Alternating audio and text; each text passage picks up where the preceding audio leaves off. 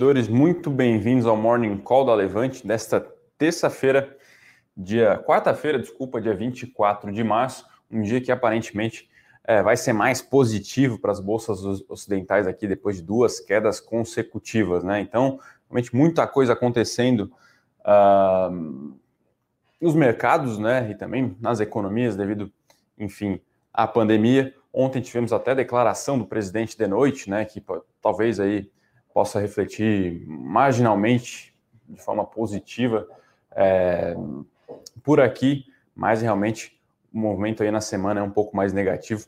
Hoje, pela madrugada, a gente teve, pegar o desempenho aqui das bolsas uh, mundiais, a gente teve uma Europa majoritariamente em queda, então, Eurostox aqui, né, que pega ali as 50 maiores empresas do continente, do velho continente, acabou fechando em queda. E na Ásia a gente teve alguns movimentos mistos, uh, algumas bolsas em altas, mas a maioria em queda aqui. Hong Kong caiu 2, uh, Índia também caiu, Japão caiu, e realmente é, é, é, e a China também acabou recuando aí o, o, índice de Xangai, né? Então realmente a gente tem Europa e Ásia mais no negativo, talvez repercutindo um pouco aí as questões é, associadas à pandemia, né? Uma tal da terceira onda que vem sendo chamada. Já ah, os futuros aqui do Ocidente, né? Basicamente Estados Unidos e Brasil vão indicando aqui uma abertura mais positiva.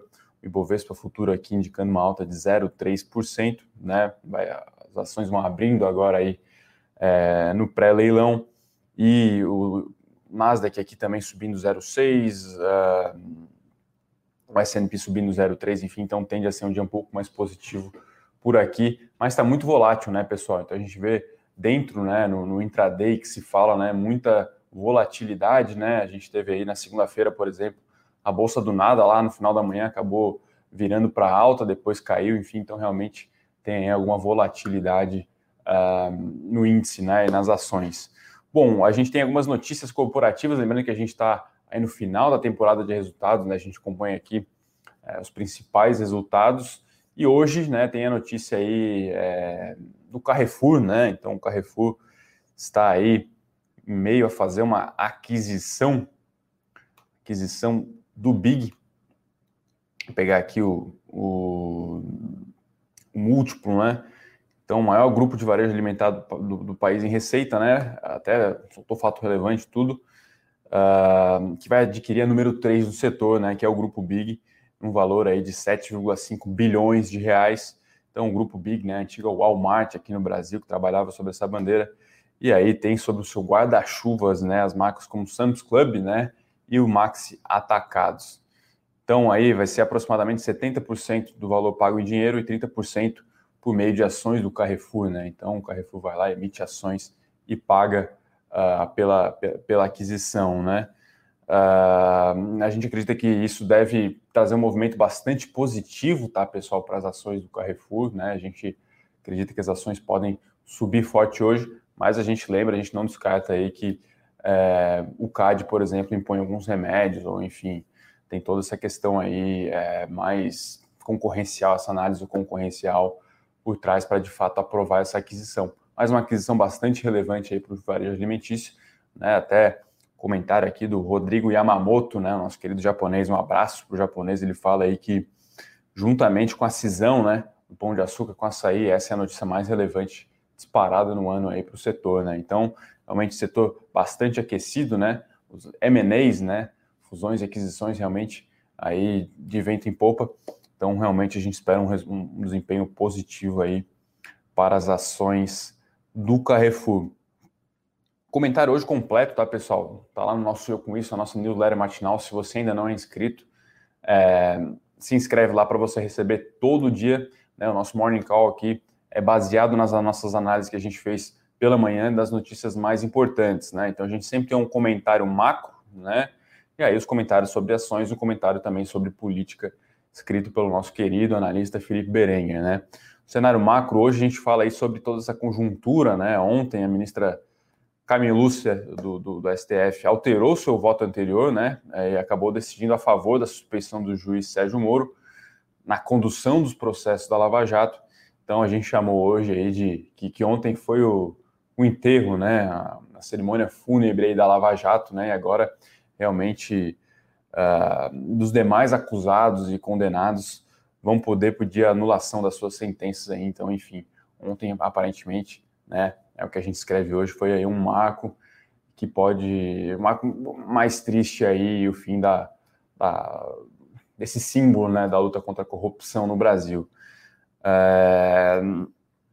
A despeito disso, a gente sempre traz aquele, aquela velha discussão, né? Então, na prática, isso também coloca um novo ingrediente na corrida eleitoral de 2022, né? Então, em tese, o Lula está elegível agora, né? E aí fica aquela dúvida de qual Lula vai ser o candidato, né? Se é o Lula de 2002, com algum compromisso, né? Com austeridade fiscal, junto com Marcos Lisboa, com, com, a, com a turma do Palocci lá, com Henrique Meirelles, enfim.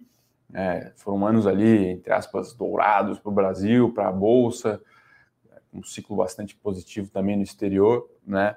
Então tem-se essa dúvida se vai ser o Lula 1 ou o Lula 2, com manteiga, com realmente o bom e velho desenvolvimentismo na veia, né? É, acabou até depois culminando né, na, na, na, na, eleição da Dilma e toda a crise econômica decorrente daquele período. E aí também tem-se tem essa dúvida não só de qual Lula vai ser, mas de qual Bolsonaro vai ser, né? Se é o Bolsonaro que foi eleito, aquele a favor das privatizações, liberal, com ministro técnico, ou se vai ser um se a guinada populista vai de fato acontecer, ou se vai acontecer de forma mais é, incisiva, né, para garantir a eleição, né? Enfim, então tem-se essa dúvida aí. E, enfim, né, é mais um ingrediente aí para a corrida eleitoral que começa praticamente agora nesse ano, ganha esse novo ingrediente tem muita coisa para acontecer ainda, né, pessoal? Não dá para.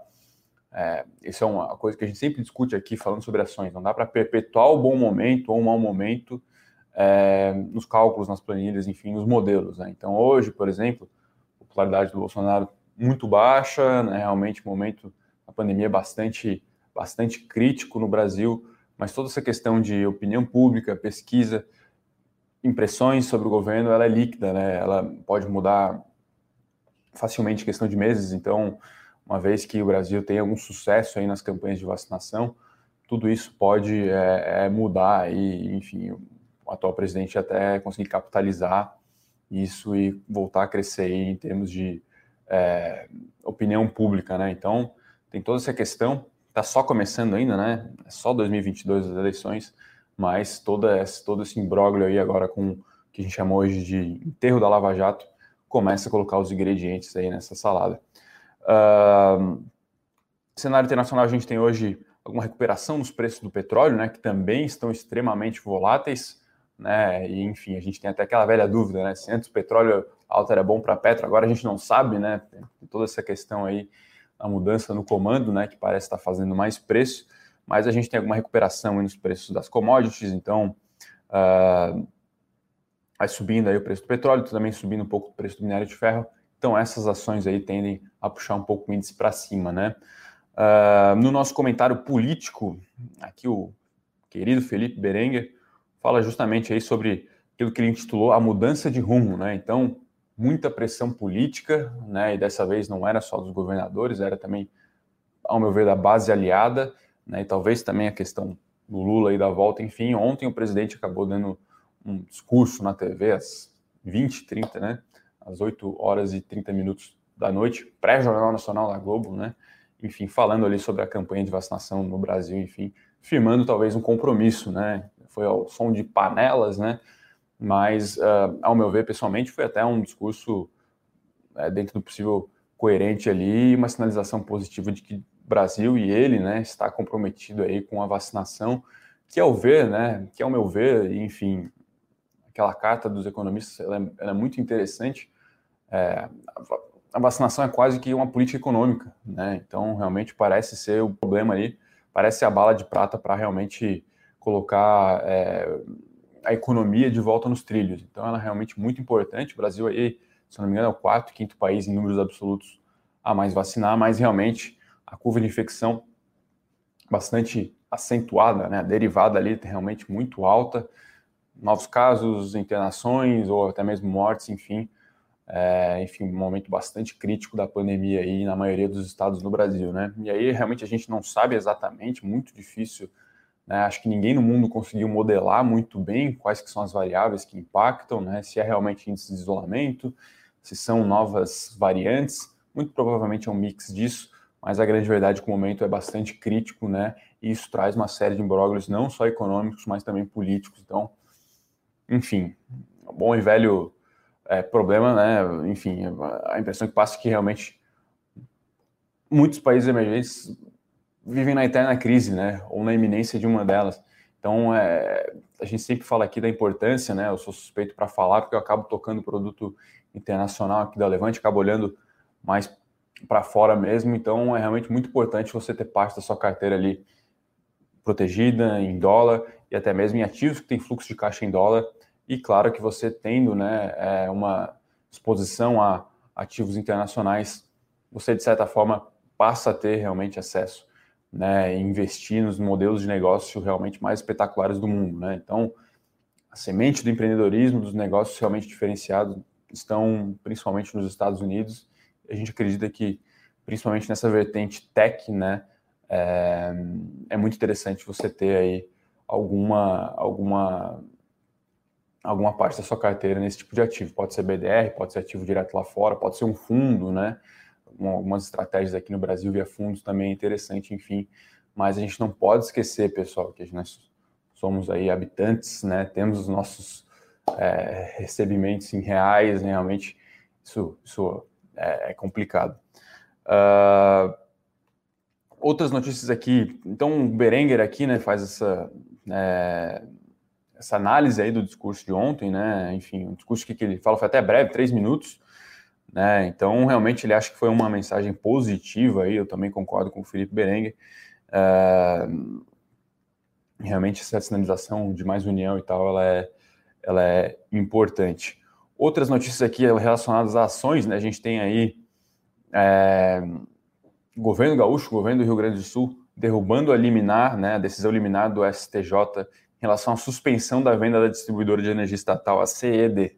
Né? Então, esse ativo vai agora voltar a ser leiloado aí na semana que vem, no dia 31 de março. Então, isso aí pode realmente trazer aí é, novidades né, para o setor elétrico na Bolsa. Então, a gente tem aí alguma expectativa né, que algumas empresas vão participar. A CPFL Energia, uma das candidatas, né, possivelmente também a Equatorial. Então, é algo aí que devem também entrar no radar aí dessa próxima semana essa, é, esse leilão que vai acontecer na próxima semana, no dia 31, tá? E por fim, então é um noticiário realmente um pouco mais é, sem resultados, né? um noticiário um pouco mais vazio. Talvez a notícia mais relevante aí seja realmente a aquisição do Carrefour, tá?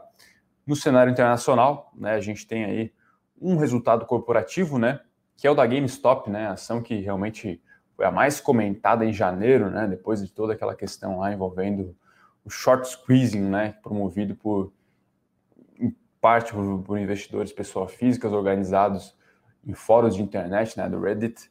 É, a ação ainda sobe 864%, né?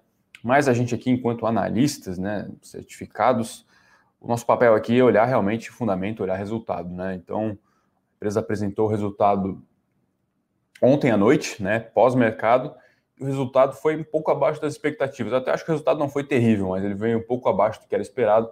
As ações devem cair hoje um pouco mais forte é, nos Estados Unidos. Né? Então a receita aí foi de 2,12 bilhões de dólares no trimestre. Né?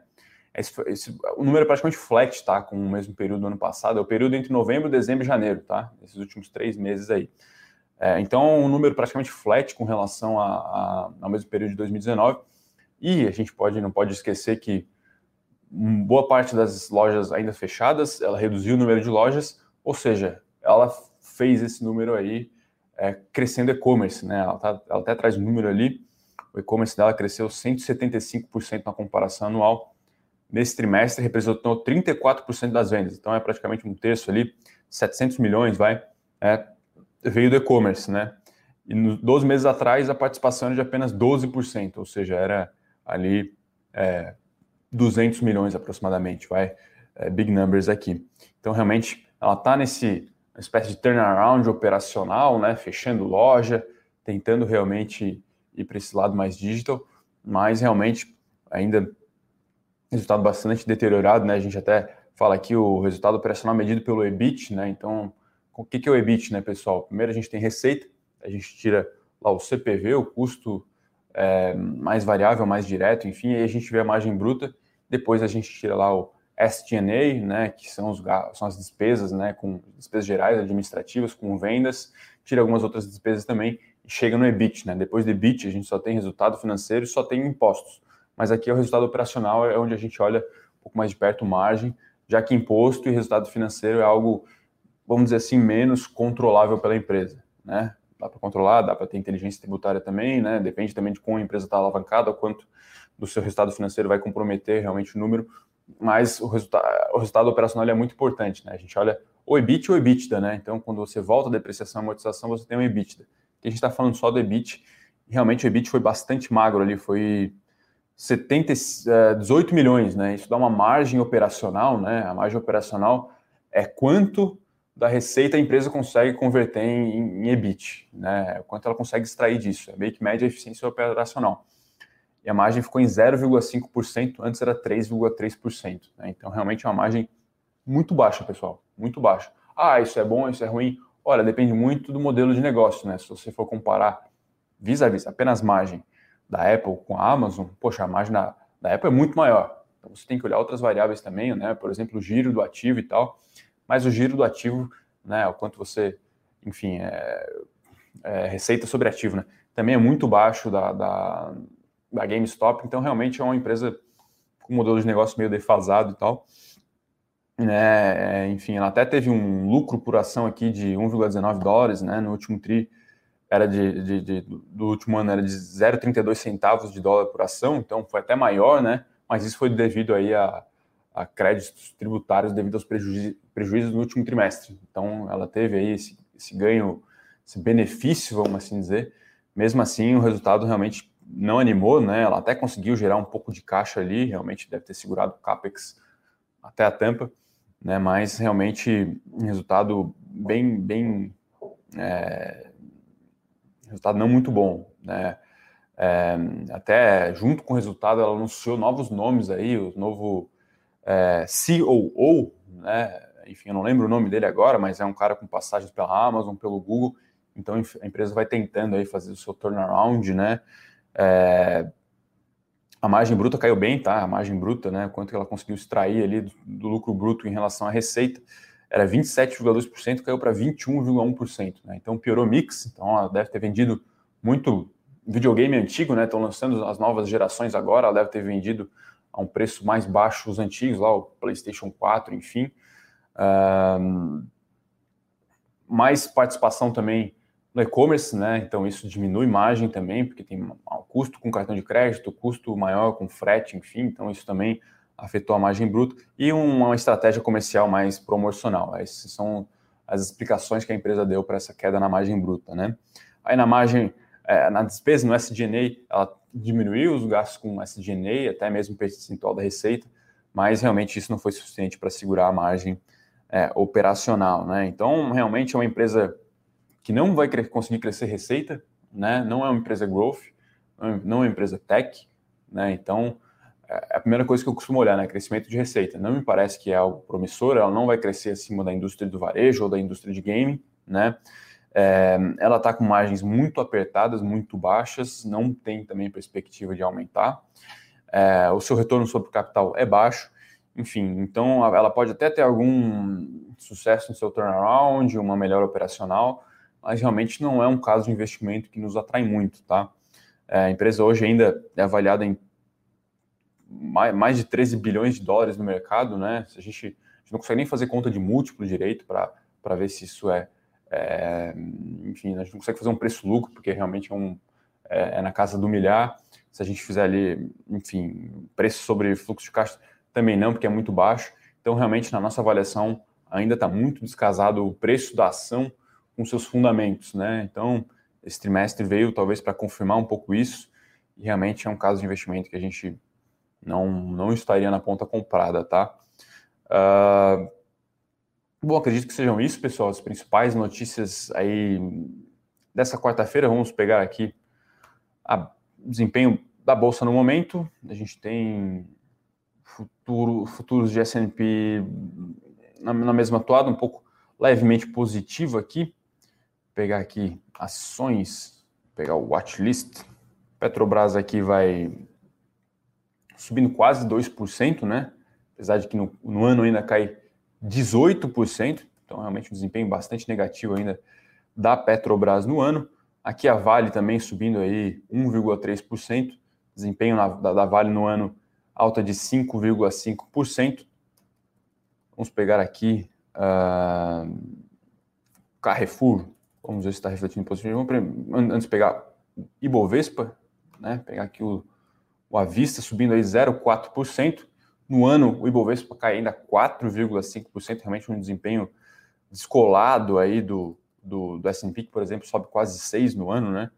É, enfim, Ibovespa aí é, cento e, pouco acima de 114 mil pontos. O Carrefour vai subindo aqui 1,6%, subindo aí acima do índice, estão refletindo positivamente esse, essa, essa aquisição, né? Vou pegar aqui mais, vamos ver o setor de bancos. O Itaú aqui vai subindo 0,2%, o Banco do Brasil aí, em meio a esse imbróglio aí, né, da, na, na, mudança aí do seu, é, da sua direção, né, sua, seu CEO, vai subindo aqui 0,7 hoje, mas ainda cai 23% no ano, realmente desempenho bastante negativo, Itaú cai 12 ainda, enfim. Uh, bom, esses são os principais aí, é, os principais papéis do índice aí, né. Que agora a gente pode já partir para as dúvidas do pessoal. Uh, começar aqui. O pessoal aqui pergunta do resultado do JBS, que sai hoje, né? Sai hoje pós-mercado. Olha, o Bruno Benassi aqui e o japonês, né, acabam realmente acompanhando um pouco mais de perto, mas a gente tem uma perspectiva bastante positiva para o setor, né? É um setor mais ou menos comoditizado, em que a gente tem um lado da oferta ainda afetado devido a crises sanitárias em países é, produtores. Então, para a JBS, né, que é um player global praticamente de proteína.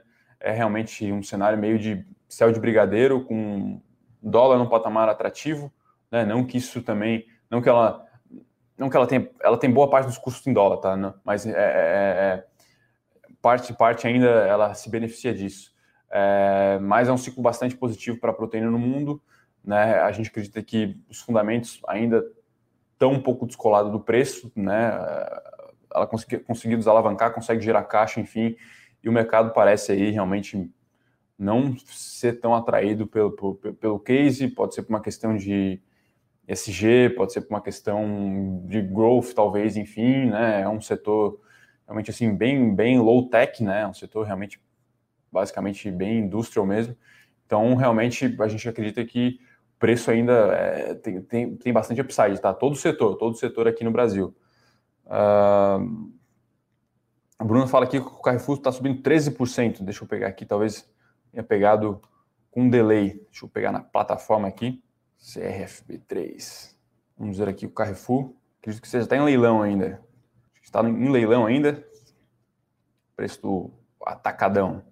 O pessoal aqui. O pessoal fala, pergunta, pergunta aqui sobre o Centauro.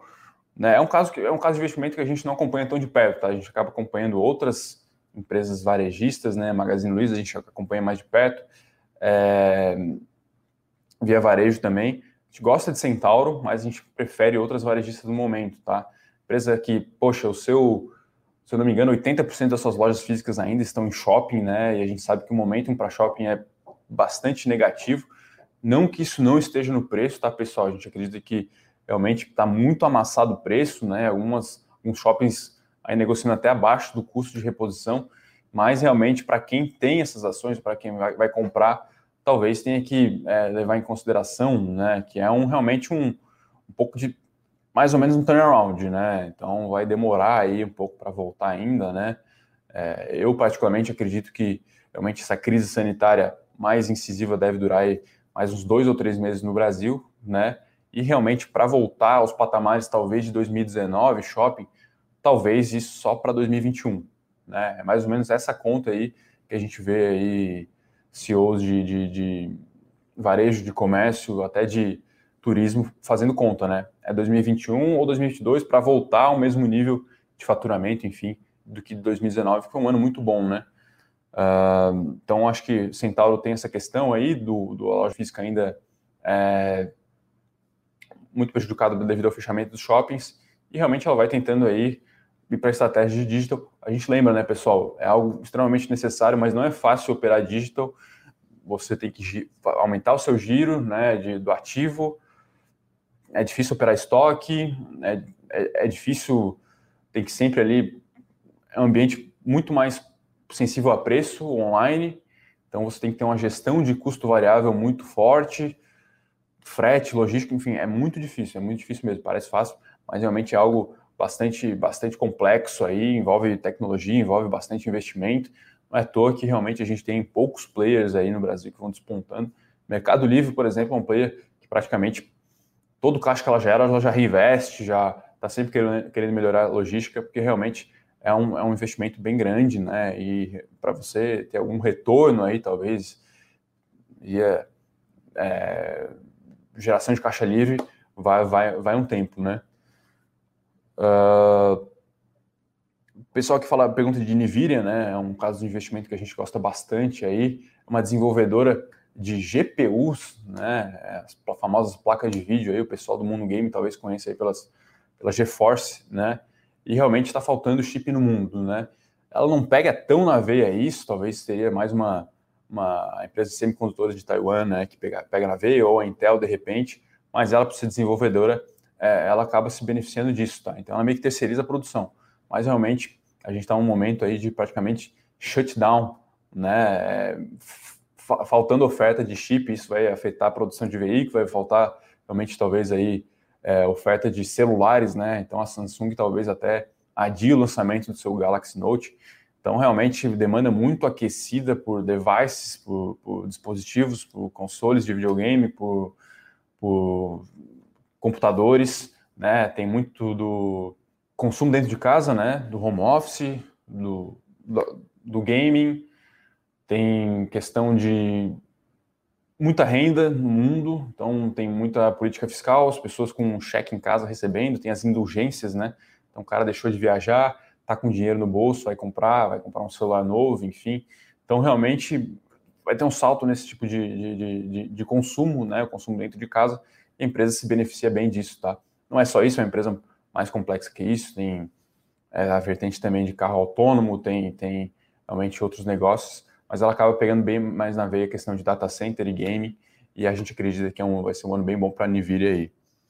Uh, o que vocês acham da intenção da compra da Microsoft da Discord? Olha, vi muita coisa engraçada aí, né? Parece que uh, o pessoal mais raiz não gosta aí, né? Da, a Microsoft vai vai comprar o, a, a, Discord, né? Só, só para quem não está aí familiarizado, né? Discord é um aplicativo, né? No celular que você consegue ali fazer é, chats em grupos é, via áudio e aí o pessoal utiliza isso para jogar, né? Ao mesmo tempo, né? Então tem algumas comunidades de alguns jogos específicos. Esse é o receio do pessoal, né? Que a Microsoft compre a plataforma pensando em apenas alguma comunidade de algum jogo que, enfim, ela desenvolve então, realmente, o pessoal aí, é, os usuários com muito medo, né? De, enfim, perder aí o, o, aplicativo, vamos assim dizer, né? O pessoal gosta aí dessa, de ser meio diferentão, né? Não, não uso, não uso, não quero usar o WhatsApp, não quero usar o Telegram, vou usar aqui o, o Discord, tem um pouco disso, né?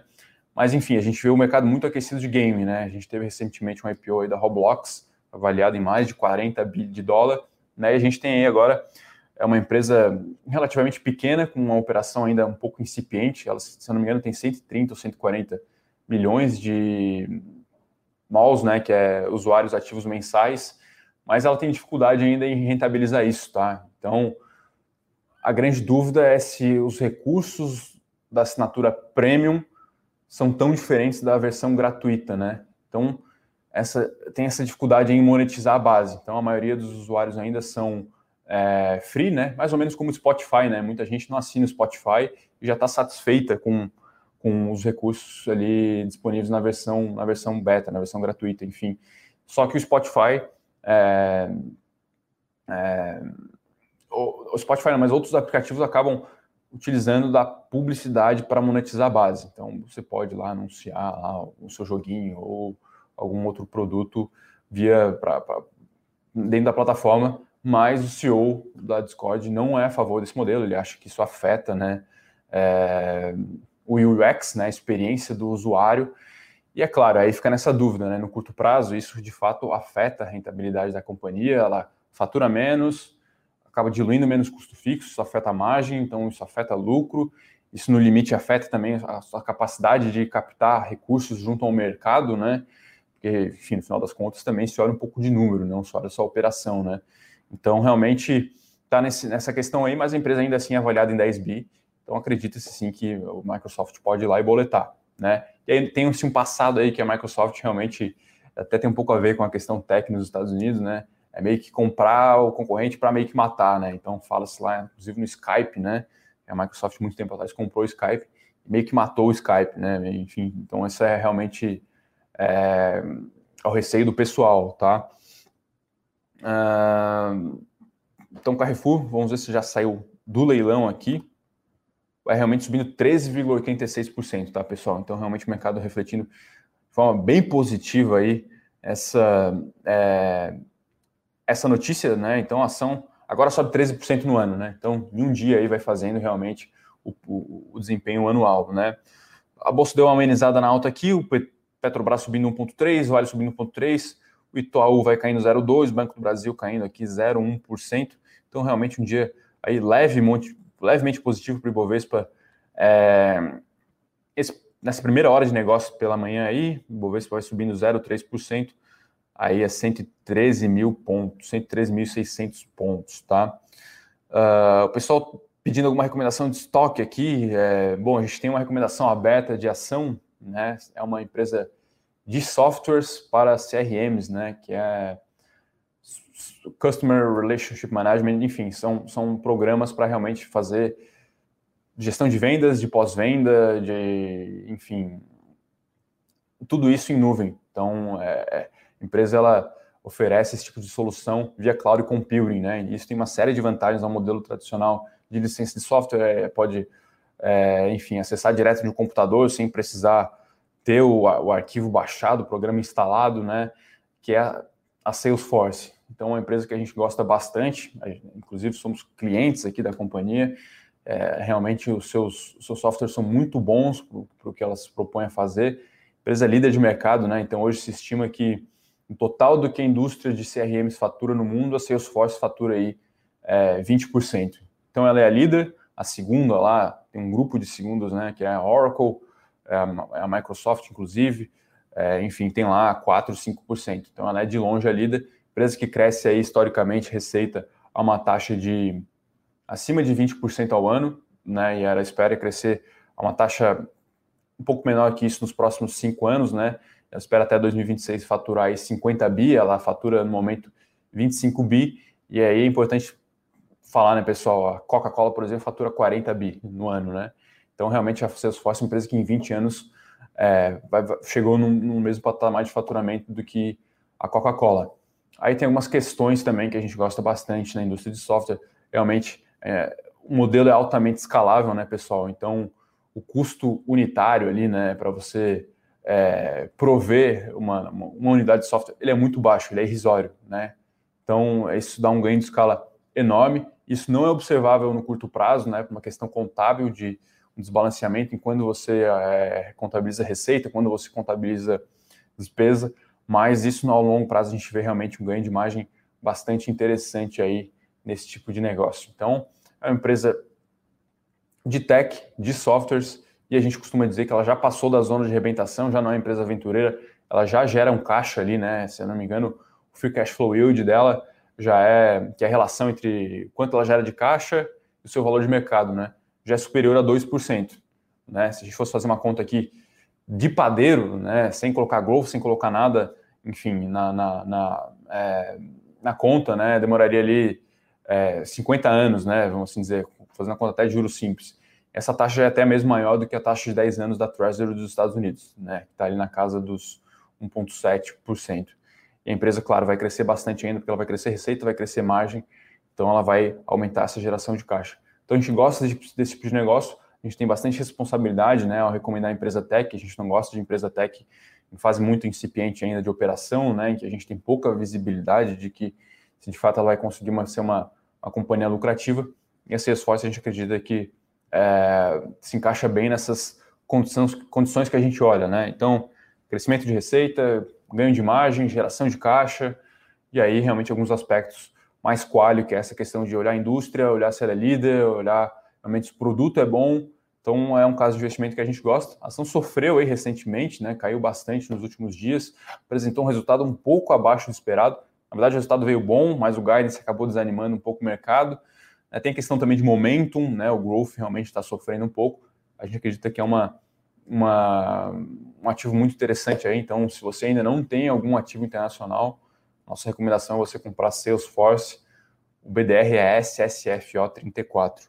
Existe algum motivo para a ETF China 11 estar tá caindo tanto? É, enfim, acredito que não. Talvez seja um pouco de rotation. Enfim, subiu bastante aí também no ano. Dá pegar o desempenho no ano aqui do ETF. Sobe 8% no ano ainda, né? Então, acredito que seja um pouco de rotation, pode ser um pouco de moeda, questão de moeda ainda. Pessoal que pergunta, vamos ver. Bruno Benassi aqui fazendo a moderação, inclusive xingando aqui ao vivo. Um abraço para o Bruno aqui.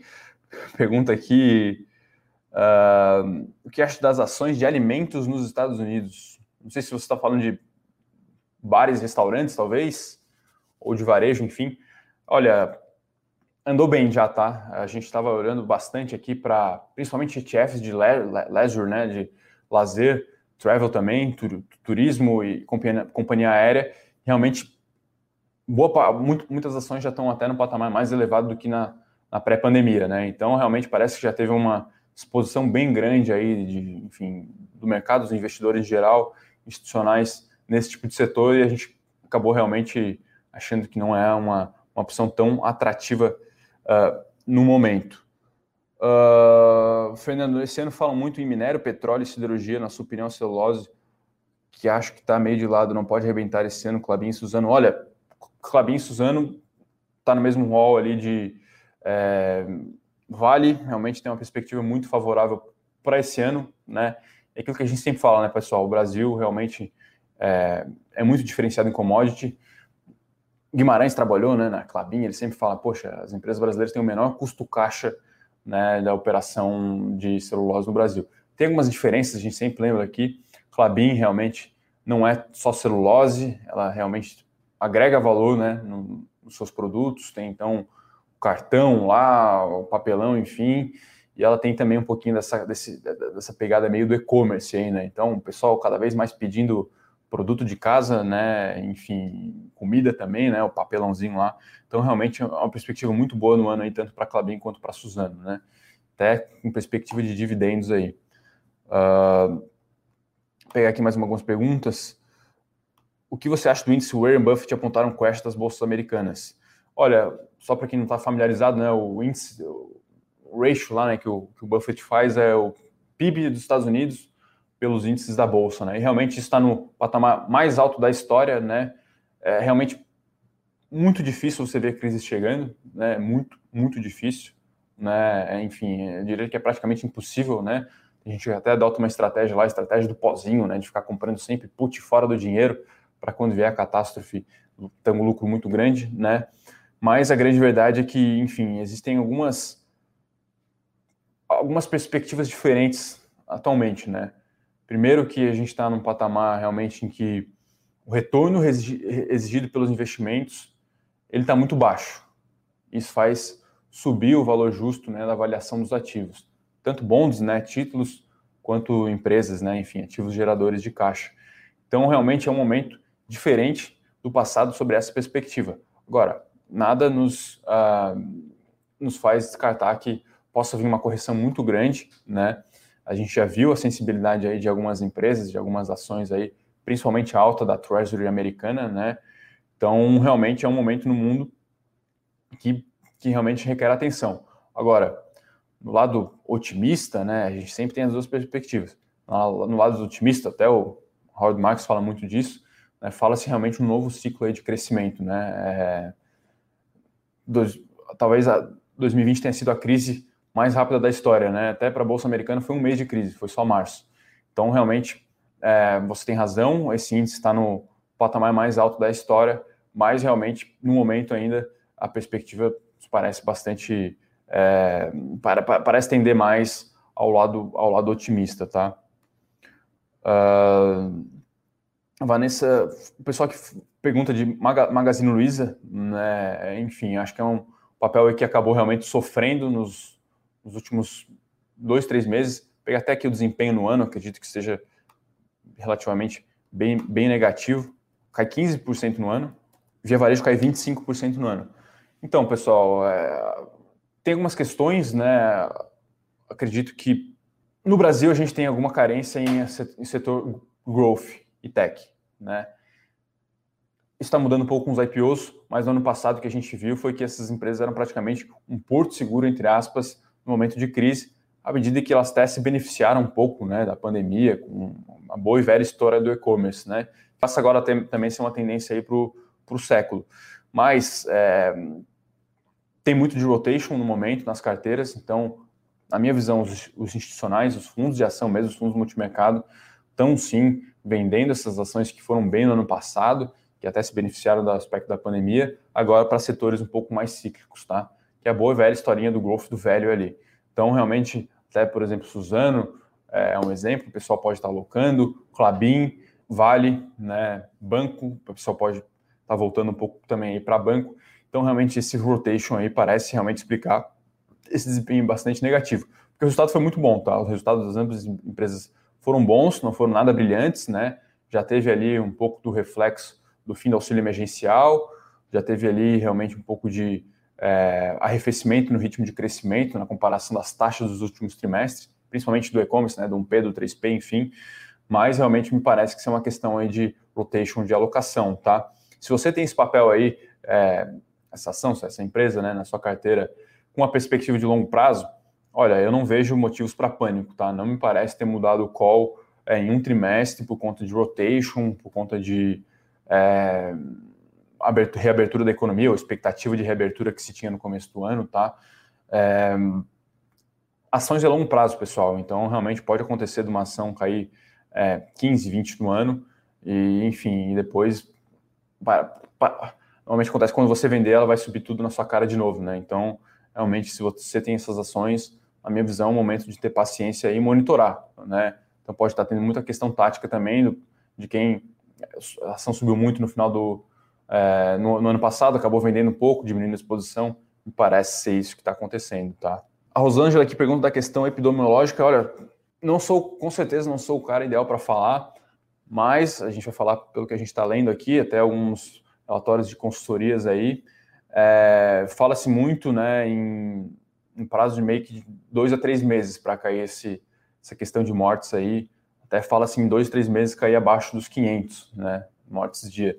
É, enfim, claro que isso depende muito do calendário de vacinação, né, é, enfim, da entrega da produção também. O Brasil vai passar a produzir parte aí da, do estoque, né, da distribuição.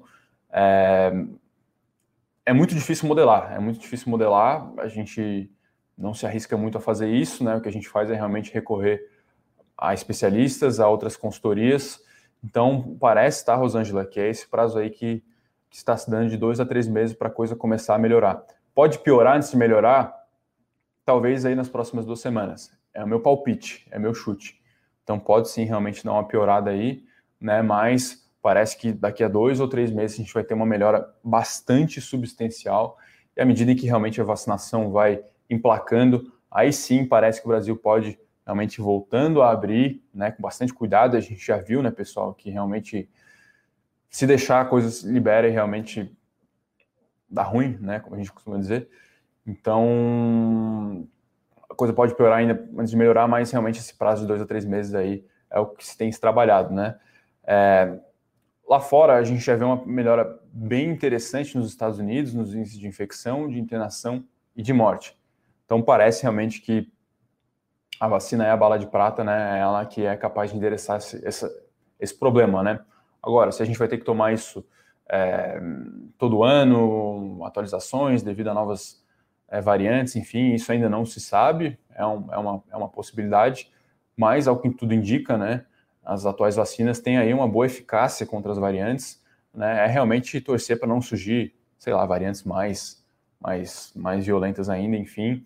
E realmente, pelo que parece também, a atualização das vacinas parece algo bem rápido, né? Então, realmente, me parece, né? Eu tendo a ser um pouco mais otimista, que se organizar, o mundo consegue endereçar esse problema é, de forma relativamente tranquila, né? Historicamente, o mundo conseguiu aí erradicar boa parte das doenças. Claro que foram desafios com talvez vírus menos transmissíveis, né? Mas se depender aí, é, enfim, da, da, da, tecnologia atual, me parece que é algo é, passível de ser resolvido, tá? O pessoal até que pergunta aqui do ETF de ouro, né? Nesse cenário aí, realmente, de aumento da, da, da, da do juro né, nos Estados Unidos, a gente acredita que é uma alocação interessante, tá? A gente gosta de ETF, tem ETFs de ouro disponível no, no, no Brasil, sim. Então, é realmente uma alocação ali bem interessante que você pode ter, de repente, uns 2, 3% da carteira, no mínimo ali um pouco, para você ter essa, é, um pouco desse hedge aí, né? Pessoal aqui, vamos ver mais algumas perguntas. Pessoal que pergunta de Aura Minerals, né? Um BDR aí patrocinado. É uma empresa que a gente não acompanha tão de perto, mas é um caso de investimento que parece ser bem redondinho, tá? Uma empresa bem interessante aí. Enfim, a gente não, não entrou no IPO, né? Uh, mas é, parece ser um, uma, uma, empresa bem, bem, bem interessante, bem redondinha. Esse tipo de empresa a gente gosta, assim, com fundamentos sólidos, é, é, bastante é, diferencial competitivo. Então, realmente parece ser um caso de investimento para se, se olhar.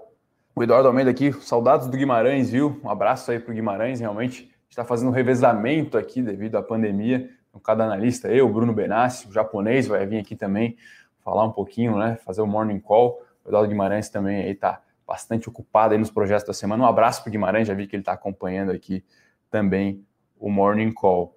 Uh, bom, acredito que seja isso aqui, 50 minutos de morning call.